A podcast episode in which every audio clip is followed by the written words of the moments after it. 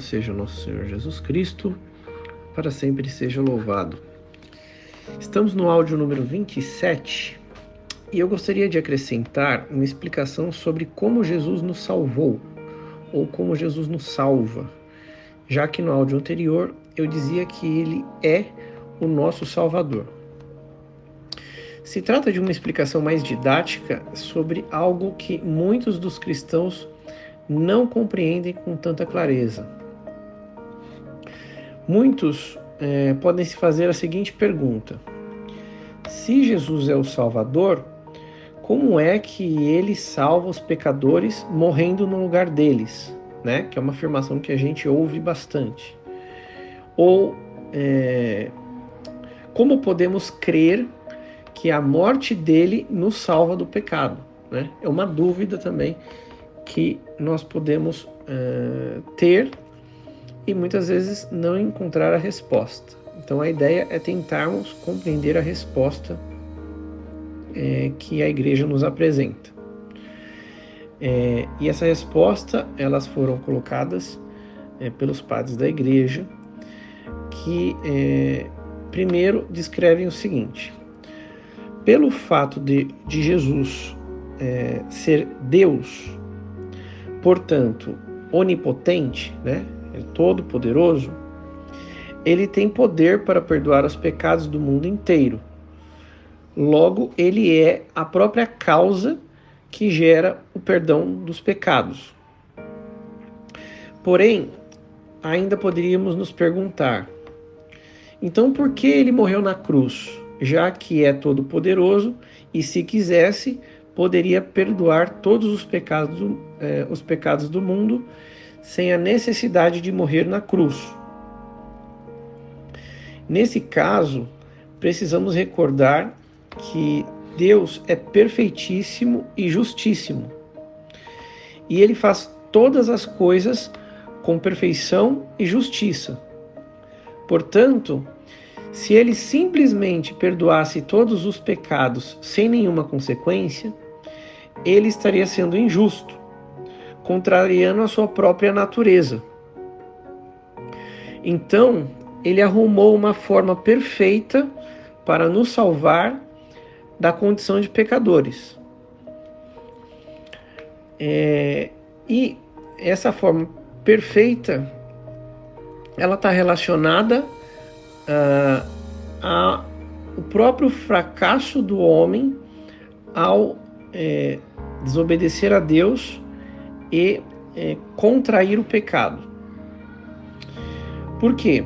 É, como o homem recebe tudo pela graça de Deus, então a nossa vida, os nossos familiares, o mundo em que vivemos e tudo o que temos, tudo isso a gente recebe de Deus, já pertence a Deus. Mesmo que nós fôssemos muito virtuosos e oferecêssemos o que tivéssemos de melhor para dar a Deus, para tentar compensar os nossos pecados, ainda assim nós estaríamos oferecendo algo que já pertence ao próprio Deus, pois foi Ele que nos deu. Portanto, é, quando o homem pecou, ele adquiriu uma dívida impagável com Deus, pois não teria sequer algo inteiramente próprio, íntegro, santo, para oferecer em troca da injustiça que ele cometeu pelo pecado.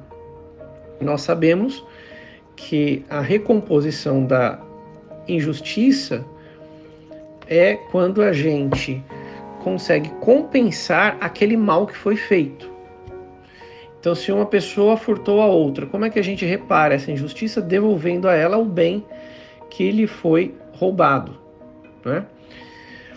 Só que aí Deus resolve se encarnar assumindo a nossa humanidade.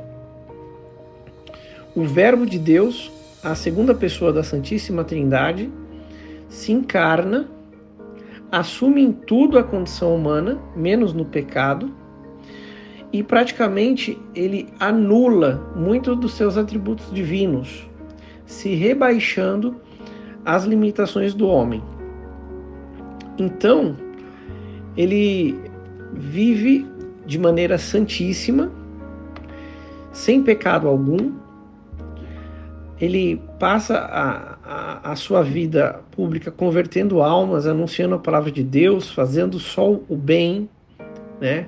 É, é, transmitindo a caridade divina para toda, toda a criatura, todos os homens, e oferece a sua vida em sacrifício e em expiação dos nossos pecados. Aqui a palavra expiação significa uma troca que é realizada com Deus através da morte de sangue de um ser vivo pelos pecados de outros. Por quê? Porque é, como o pecado gera a morte da alma, logo a morte de um ser oferecido em sacrifício no Antigo Testamento servia para fazer essa troca. Mas como eu já comentei, essa troca ela não era perfeita, pois os animais oferecidos no Antigo Testamento eram seres que já pertenciam a Deus. Eles já eram presentes de Deus, dons de Deus que eram dadas, eram dados ao povo judeu. É por isso também nós dizemos que Jesus ofereceu o sacrifício perfeito, né? Pois ele, como Deus, é, não tinha pecado algum e oferece a si mesmo como moeda de troca pelos nossos pecados. Assim, ele estabelece uma nova situação. Se primeiro o homem não tinha como pagar a Deus pelo fato de não possuir méritos suficientes em troca dos seus pecados, Jesus, ao se oferecer em sacrifício sem pecado algum, adquire méritos infinitos junto, juntos a Deus Pai, que também não pode pagá-lo, já que ele não precisa de nada para si mesmo pelo fato de ser Deus. Então ele faz o seguinte: estes méritos infinitos que eu é, adquiri junto a Deus Pai, eu uso eles como pagamento da dívida infinita que os homens adquiriram com ele.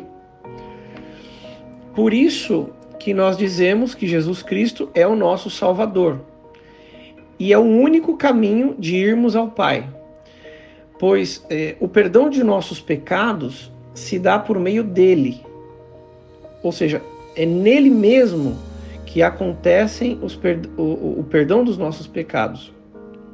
E assim, por nosso Senhor Jesus Cristo, nós alcançamos graça diante de Deus em Sua Santíssima Trindade.